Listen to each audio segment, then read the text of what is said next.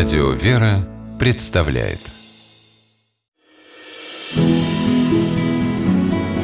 Имена, имена милосердие. Декабрь 1846 года не радовал жителей Тулы зимней погодой. Из свинцовых низких туч целыми днями хлестал мелкий дождь.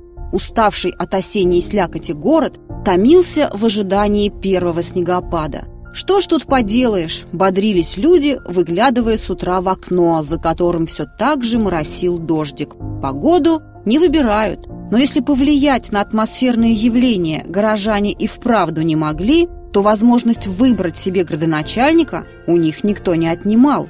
Именно в эти дни в Туле избирали городского голову. Претендентом на этот высокий и ответственный пост был Николай Никитич Добрынин, купец, хлебопромышленник, деловой и умный, из уважаемой в городе семьи, словом, человек во всех отношениях достойный. И к тому же молодой. Кандидату в градоначальнике совсем недавно исполнилось всего-то 35.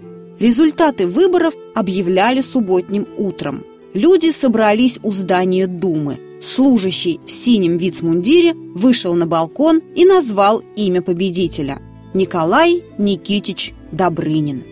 Новым градоначальником себе они избрали человека щедрого и сострадательного, чье милосердие, подобно этому снегопаду, обильно проливалось на каждого, кто нуждался в помощи и поддержке. Добрынин и до своего избрания имел в городе репутацию человека, неравнодушного к нуждам ближних. Он делал постоянные пожертвования церквям, устраивал трапезы для нищих и странствующих богомольцев.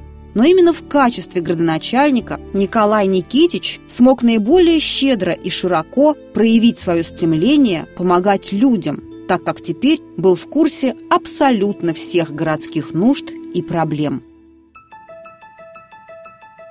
Добрынин с удивлением узнал, например, как тяжело живется так называемым нижним чинам, служащим, чьи должности находились на самых низких ступенях табеля о рангах.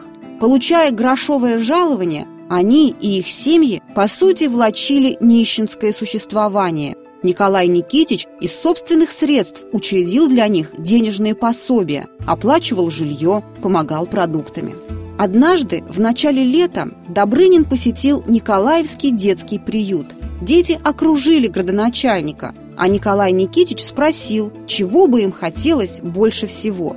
И одна маленькая сиротка, подняв на Добрынина большие серые глаза, вдруг неожиданно ответила «побегать по травке». Пораженный и тронутый до глубины души, Николай Никитич оформил для приюта дарственную на один из принадлежавших ему участков с огромным фруктовым садом. Теперь у сирот была своя собственная дача. Благодаря стараниям Николая Никитича в Туле появился Богородичный монастырь. На его строительство Добрынин пожертвовал 30 тысяч рублей – Крупную сумму выделил он и на возведение Богоявленского собора в Тульском Кремле. Уличное освещение, устройство городского сада с аттракционами, открытие конезавода, в осуществление этих и других важных проектов молодой энергичный градоначальник вкладывал не только казенные средства, но и свои собственные. За широкую благотворительную деятельность в 1879 году Добрынин удостоился дворянства – но лучшим подарком для него было доверие сограждан. Николая Никитича избирали на пост городского головы семь раз. Скончался Добрынин в декабре 1888-го.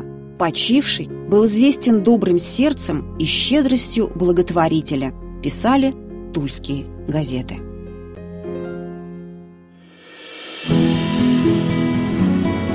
Имена, имена милосердие.